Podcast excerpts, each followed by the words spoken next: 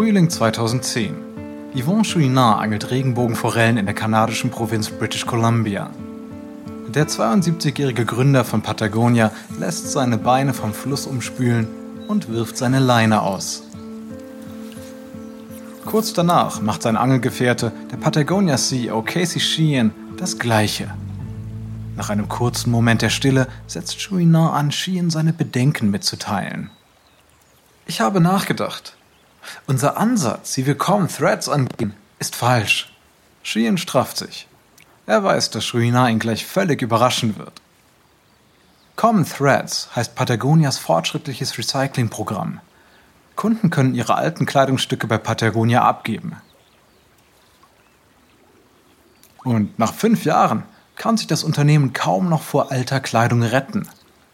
Shein sieht hier kein Problem, aber Patagonia wird von Chouinard geleitet. Also wappnet er sich und dreht sich zu seinem Chef um. Okay, Yvonne, an was genau hast du gedacht?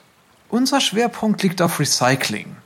Stattdessen sollten die Leute reduzieren, indem sie weniger kaufen. Denn so landen weniger Produkte auf dem Müll.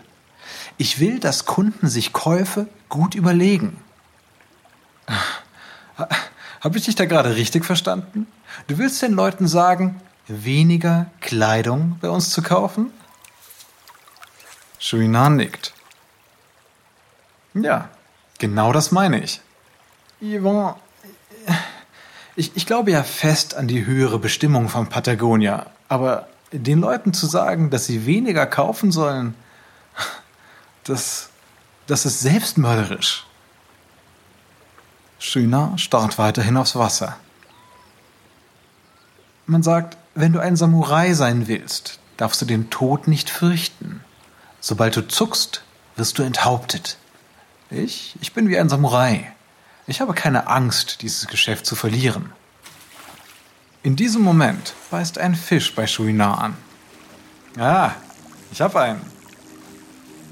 Während er seinen Fang einholt, sucht Sheen vergeblich nach Worten. Jedes Mal, wenn Patagonia eine Chance auf Erfolg hat, vergeben sie diese aus Liebe zur Umwelt. Aber dieses Mal ist die Entscheidung noch schwerwiegender. Denn Sheehan und sein Team müssen nun einen Weg finden, die Leute dazu zu bringen, weniger Produkte zu kaufen, ohne gleichzeitig das Unternehmen Patagonia in den Ruin zu treiben.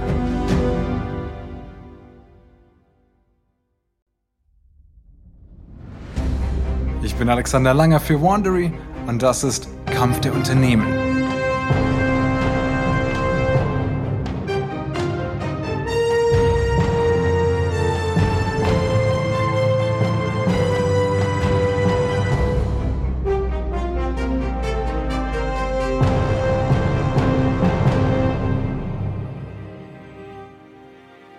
In der vorherigen Episode hat das Unternehmen hinter Wrangler Jeans The North Face vor dem Bankrott gerettet und es zu einer milliardenschweren Marke aufgepäppelt.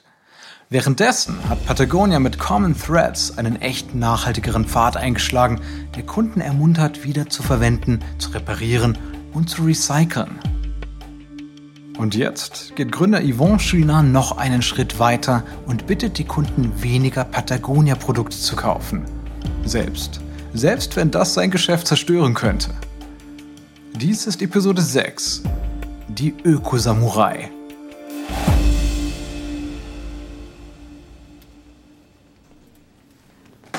Frühling 2010, Ventura, Kalifornien.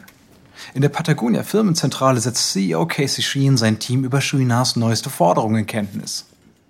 Also, Yvonne will, dass wir die volle Verantwortung für unsere Kleidungsstücke übernehmen. Recycling ist somit nur die letzte Option. Die Leute sollen die Sachen, die sie bereits haben, reparieren und wiederverwenden und nur das kaufen, was sie wirklich brauchen. Das Team ist vollkommen verblüfft und glaubt sich verhört zu haben. Ein Manager jedoch schlägt vor Freude auf den Tisch. Ja, wow, wow, das wird doch großartig und wirklich, wirklich spannend. Das Team erwacht zum Leben. Sie alle stehen zu 100% hinter Patagonias Umweltmission. Und was könnte nachhaltiger sein als diese Strategie? Die ersten Vorschläge kommen schnell. Hey, ermuntern wir doch einfach die Kunden, ihre Kleidung zu reparieren. Sheehan zweifelt. Ach, nur die allerwenigsten können einen Reißverschluss ersetzen. Ein anderer ruft dazwischen. Ja, und dann laden wir Reparaturanleitungen auf unserer Website hoch. Okay, okay. Und wie erfahren die Kunden davon? Naja, die könnten sich an der Kasse registrieren lassen. Ah, nee, das würde wie ein Marketingtrick wirken. Der Marketingchef hat eine einfache Lösung. Hm, ein Etikett auf jedem Kleidungsstück. Wir könnten ja das Programm erweitern, um auch andere Marken abzudecken. Sheehan stoppt sie. Hey, hey, Moment mal, Moment mal. Ich mache mir schon noch Sorgen um unseren Profit. Hm? Was denkt ihr? Der Marketing Director antwortet. Naja, um den mache ich mir keine Sorgen. Nachhaltigkeit, das ist unser Wettbewerbsvorteil. Dieses Programm können wir auch sehr, sehr gut über Social Media verbreiten. November 2011. Nur noch zwei Tage bis Thanksgiving. Doch Shane denkt nicht an den Feiertag, sondern an den darauffolgenden Tag. Black Friday, Amerikas größter Kaufrauschtag des ganzen Jahres. Sheehan steht am Schreibtisch des Marketing Directors und schaut auf dessen Computerbildschirm. Darauf zu sehen ist eine ganzseitige Patagonia-Werbung, die am Black Friday in der New York Times erscheinen wird. Sie ist sehr simpel, fast minimalistisch. Nur ein paar Worte und ein Bild der babyblauen Patagonia R2 Fleecejacke, ein Bestseller. Und darüber, in großer, schwarzer Blockschrift, steht Kaufen Sie diese Jacke nicht. Sheehan fasst sich an die Stirn. Wir bieten uns hier freiwillig zum Schlachten an, wie Truthähne zu Thanksgiving. Na gut. Checken wir den Text noch ein letztes Mal. Der Marketing Director scrollt zu einem Textblock unterhalb des Bildes der Jacke. Dort steht die Bitte geschrieben, dem Black Friday Shopping Wahn zu widerstehen. Als überzeugendes Beispiel ist die R2-Jacke genannt, die in ihrer Entstehung den Tageswasserverbrauch von 45 Personen erfordert und 10 Kilogramm CO2 in die Atmosphäre emittiert. Abschließend rufen sie zum Handeln auf. Jedes neue Kleidungsstück bewirkt Umweltschäden. Und wenn sich eine Neuanschaffung nicht vermeiden lässt, dann, ja, dann sollte man sich auf Qualitätsware verlassen.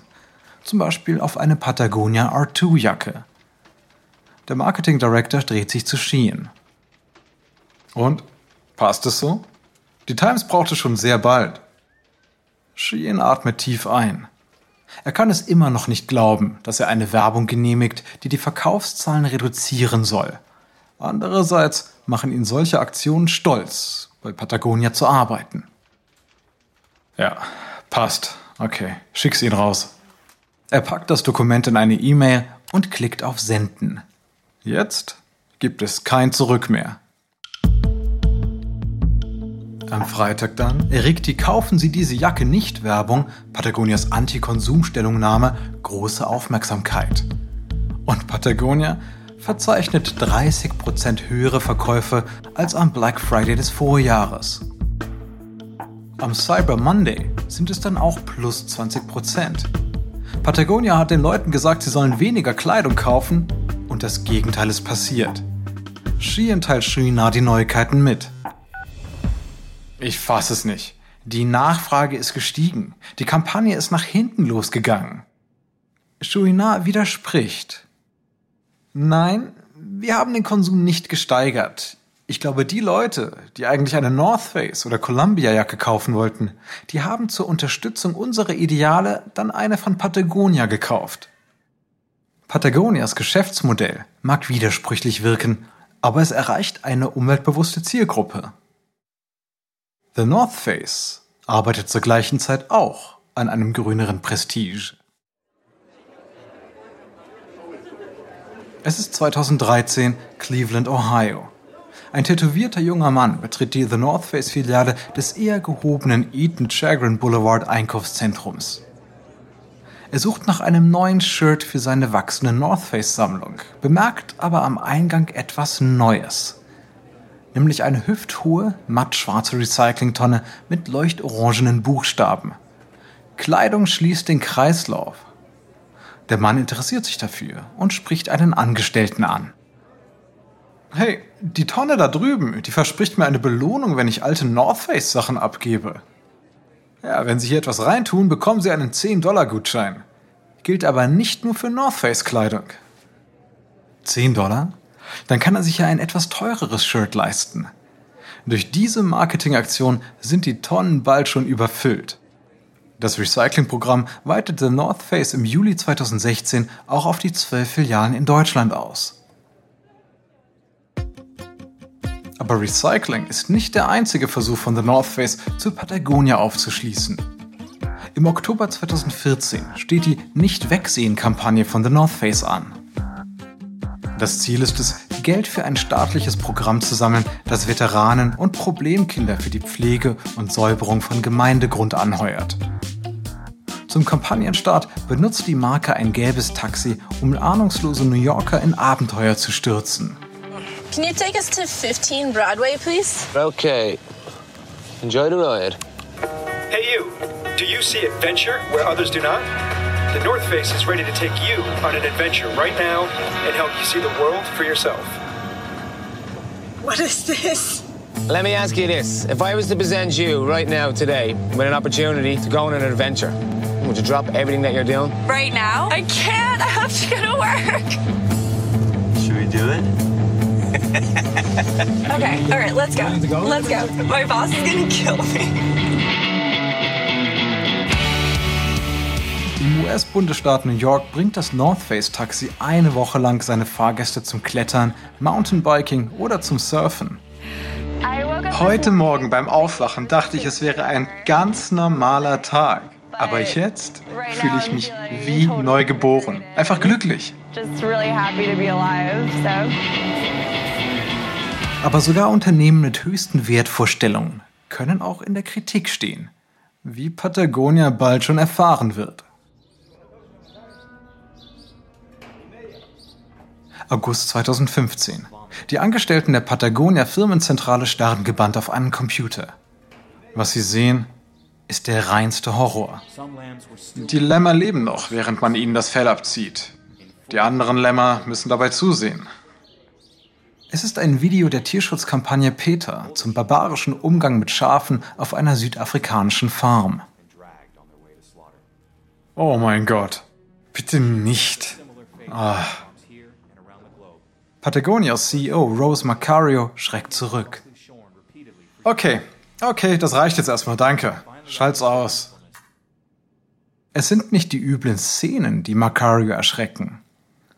Es ist viel eher das Wissen, dass Patagonia Wolle von der gezeigten Farm bezieht. Sie versammelt ihre leitenden Angestellten in einem Konferenzraum. Peter behauptet, Tierquälerei sei unvermeidbar bei der Wolleproduktion. Das glaube ich nicht. Äh, trotzdem sind die Geschehnisse auf dieser Farm wirklich inakzeptabel. Ich sehe hier nur eine Möglichkeit. Wir kündigen die Wollelieferungen und stoppen die Produktion von Wollkleidung. Zumindest bis wir einen neuen Zulieferbetrieb mit höheren Standards finden. Ein Manager meldet sich. Ja, und was bedeutet das für unsere neue Wollunterwäschekollektion? Da steckt schon viel Arbeit drin. Die stoppen wir. Stoppen. Wir sagen die Kollektion ab und stecken den finanziellen Verlust weg. Bis wir hochwertigere Wolle geliefert bekommen, werden wir keine Wollprodukte herstellen oder verkaufen. Patagonias Suche nach einem neuen Lieferanten, dem Tier wohl nicht egal ist, dauert Monate. Aber gerade als die Produktionskette wieder geschlossen ist, tritt ein neues Problem auf. Eine Herausforderung, die die Rivalen Patagonia und The North Face gegen einen altbekannten Feind verbündet. Einer, der die wilden, unberührten Gebiete bedroht, die beide Unternehmen hervorgebracht haben.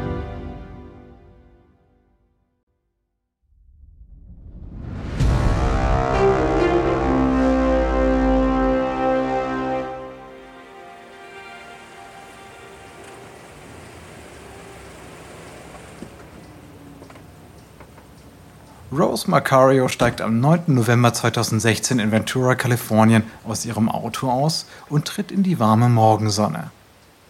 Die Patagonia-Chefin reibt sich die blutunterlaufenden Augen. Den Schlaf hat ihr ihr schlimmster Albtraum geraubt. Donald Trump hat die US-Präsidentschaftswahl gewonnen. Und Macario verabscheut ihn. Denn er steht für alles, wogegen Patagonia sich einsetzt. Erdölbohrungen, Kohleförderung, Leugnen des Klimawandels. Der Horror des Wahlresultats hat bei ihr aber zu neuer Entschlossenheit geführt. Schon bevor sie zur Arbeit gefahren ist, hat sie das ganze Unternehmen aufgefordert, Wege zu finden, um Patagonia-Fans zu helfen, sich gegen Trumps Anti-Umwelt-Agenda zu organisieren. Als sie über das Firmengelände läuft, steuert Yvonne Chouinard von einem Schuppen aus auf sie zu. Es ist der Schuppen, in dem Patagonia gegründet wurde. Dieser Schuppen findet zwar keine Verwendung mehr für das Unternehmen, aber Chouinard benutzt ihn noch manchmal für handwerkliche Arbeiten. Chouinard sagt, Rose, ich habe deinen Aufruf gehört und stimme dir voll und ganz zu. Jetzt erst recht müssen wir uns für unsere Ideale einsetzen. Marcario lächelt. Genau auf diese Reaktion hatte sie gehofft, denn es wird nicht mehr lange dauern, bis Patagonia und Trump in Konflikt geraten. April 2017. Macario schaut sich von ihrem Büro aus eine von Trumps Kundgebungen an. Heute werde ich eine Verfügung unterschreiben, die den Leuten und den Staaten die Macht zurückgibt, die ihnen unerhörterweise weggenommen wurde. Allein im Dezember letzten Jahres wurden per Proklamation über 5400 Quadratkilometer dem Staat Utah als Nutzfläche aberkannt. Es handelt sich um die schöne Gegend Bears Ears. known as Bear's Ears. I've heard a lot about Bear's Ears. Macario spannt sich bei der Erwähnung von Bears Ears an. Patagonia hat die Aktivisten finanziert, die diese Fläche in South Utah zum Naturschutzgebiet gemacht haben. Nun will Trump diese von der Regierung geschützten Canyons zurück in die Hände der Politiker in Utah geben. Das würde Bauunternehmen und dem Bergbau Tür und Tor öffnen. Es ist ein direkter Angriff auf eine Sache, die Patagonia am Herzen liegt.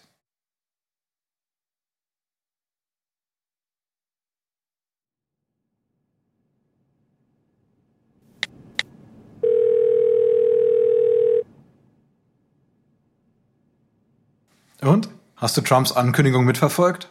Ja, wir müssen etwas tun. Wenn wir alle zusammenarbeiten, kann die ganze Autoindustrie etwas bewirken. Ja, über Social Media ermutigen wir die Leute, sich dagegen einzusetzen. Ja, sehr gut. Das werden wir auch tun. Und wir sollten mit dem Rest der Branche eine Art Koalition bilden. Schon bald finden sie weitere Verbündete, die bereit sind zu kämpfen. Geschäftlich sind sie Konkurrenten, aber in diesem Kampf halten sie zusammen, um die Umwelt zu schützen. Ihre Bemühungen bleiben jedoch vergeblich. Dezember 2017, Ventura. In Patagonias Konferenzraum drängen sich die Angestellten zusammen. Trump hält live eine Rede aus Utahs Hauptstadt Salt Lake City. I will sign two presidential proclamations. These actions will modify the national monuments designations of both Bears Ears and Grand Staircase Escalante. Das Team taumelt, als Trump ankündigt, dass 85 Prozent von Bears Ears von der Regierung an den Staat Utah zurückgegeben wird. Monatelange Kampagnen von Patagonia, The North Face und deren Kunden sind gescheitert. Der Naturschutz wird ausgehebelt. Aber darauf war Macario vorbereitet. Sie wendet sich an ihr Team. So, sieht so aus, als müssten wir in den Krieg ziehen. Also, los. Kurz darauf hat Patagonias Website eine neue Startseite. Sechs weiße Wörter auf schwarzem Hintergrund. Der Präsident hat euer Land gestohlen. Derweil telefoniert Macario mit einer Anwaltskanzlei aus Washington, D.C. So, reicht die Klage ein. Die Anwälte machen sich bald darauf an die Arbeit und Patagonias Pressesprecher verbreiten, dass sie die Regierung verklagen, weil sie den Schutz von Bears Ears verkleinert hat. Noch am selben Morgen sitzt Yvonne Chouinard bei CNN vor der Kamera. We're losing this planet. And we have an evil government. And You know, not just the federal government, but the wacko politicians out of Utah and places. I mean, it's evil. The North Face kritisiert die Regierung scharf, nennt es die größte Eliminierung von geschützten Flächen in der Geschichte Amerikas und spendet 100.000 Dollar für Bears Ears. Aber Trumps Regierung macht keinen Rückzieher. Der Innenminister Ryan Zinke schlägt über Fox News zurück. So, you know, Patagonia, Ja, Patagonia, made in China. Diese Unternehmen sollten sich lieber darum kümmern, die Produktion zurück nach Amerika zu bringen, als wegen eines Stückes Land rumzujammern. Federal land. Während Patagonia sich mit dem Weißen Haus herumschlägt, startet The North Face eine neue Marketingkampagne. Diese scheint eine klare Positionierung gegen die Mauer zu sein, die Trump entlang der mexikanischen Grenze errichten will. Since 1966, Seit 1966 betrachten wir Wände nicht als Hindernisse, sondern als Möglichkeiten. Auf der Suche nach Freiheit ist eines klar geworden. Vorwärts geht es nur gemeinsam. In einer Welt, die von Gegensätzen zusammengehalten und durch Empathie und Verständnis gestärkt wird. Wände sind da, um an ihnen hochzuklettern. Walls are meant for climbing.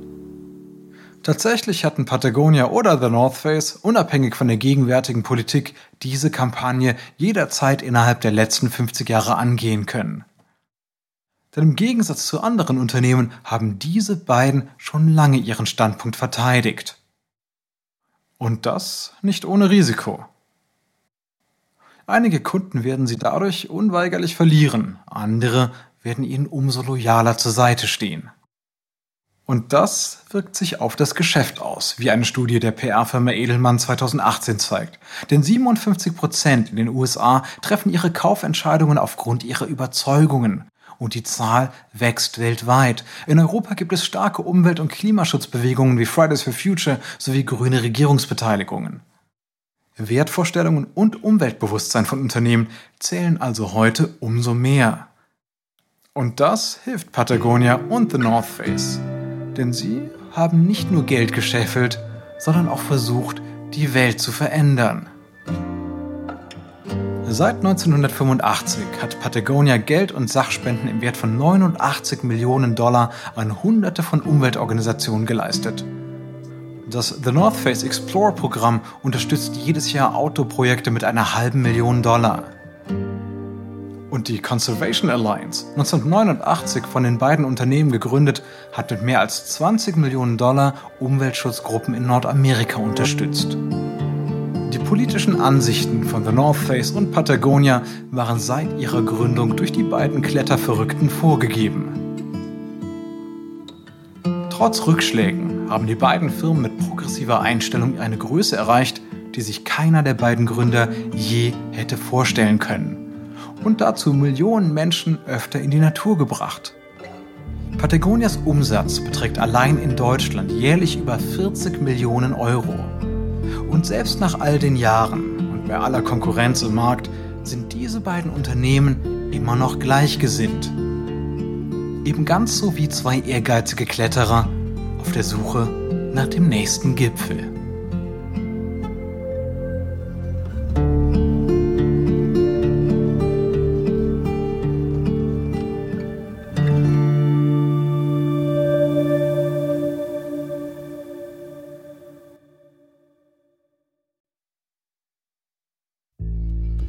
Ist Episode 6 von North Face vs. Patagonia aus Kampf der Unternehmen von Wandery. Ich hoffe, Ihnen hat diese Episode gefallen. Wenn Sie mehr über Patagonia und The North Face erfahren wollen, empfehlen wir den Film Mountain of Storms sowie das Buch Lass die Mitarbeiter surfen gehen von Yvon Chouinard und das Buch Conquering the North Face von Herb Klopp. Ein kurzer Hinweis zu den Dialogen, die Sie soeben gehört haben. Wir wissen natürlich nicht genau, was gesprochen wurde. Doch die Dialoge basieren nach bestem Wissen auf unseren Recherchen. Ich bin Ihr Sprecher, Alexander Langer. Tristan Donovan hat diese Geschichte geschrieben. Produziert wurde sie von Emily Frost. Karen Lowe ist unsere leitende Produzentin und Redakteurin. Sounddesign von Kyle Rendell. Emily Kunkel ist Produktionskoordinatorin. Jess Radburn, Jenny Laura Backman und Marshall Louis sind unsere ausführenden Produzenten. Erstellt von Anna Lopez für Wandering.